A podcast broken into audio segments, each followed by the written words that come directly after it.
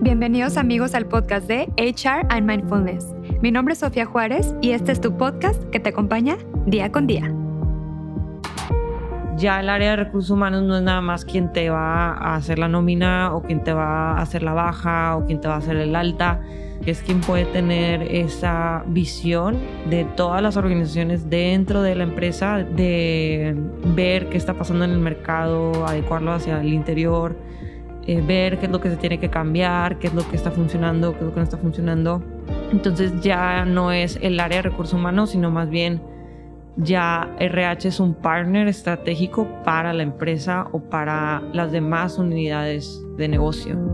Y uno piensa que meditar es igual a poner la mente en blanco y que no me lleguen pensamientos, entonces no lo estoy haciendo bien porque me llegan pensamientos. No, es todo lo contrario es aprender a aceptar que nuestra mente está inundada de pensamientos y hay que aprender a convivir con ellos. ¿sí? El mindfulness te ayuda a tratar de vivir más en el presente y es un entrenamiento donde, pues como todo lleva tiempo, pero te puede ayudar a bajar el estrés.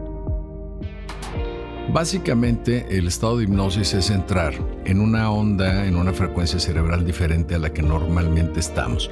Uno de los mitos es creer que cuando tú estás en hipnosis te duermes o pierdes la conciencia y no hay nada más eh, erróneo, digamos, que creer esto. Realmente nuestro cuerpo queda en stand-by, pero nuestra mente entra en un estado de alerta, en un estado de conciencia tal que puedes acceder a recuerdos que estaban ahí en tu mente, quizá tan antiguos como vientre materno. Entonces, eh, muchos de los problemas que traemos vienen desde ahí. Haz de cuenta como cuando vamos manejando en un auto, hay un punto ciego que no ves. Ese punto ciego, ese circulito es la parte neurótica de la personalidad y es la que a veces nos pone el pie y nos hace hacer cosas que no queremos o que en un momento dado no le entendemos. Y entonces pues ahí nos enfocamos en esa parte y eso quiere decir neurótico de la personalidad, no es que estés loco, no es que no seas funcional y realmente sería muy atrevido decir que alguien no tiene un lado neurótico de la personalidad.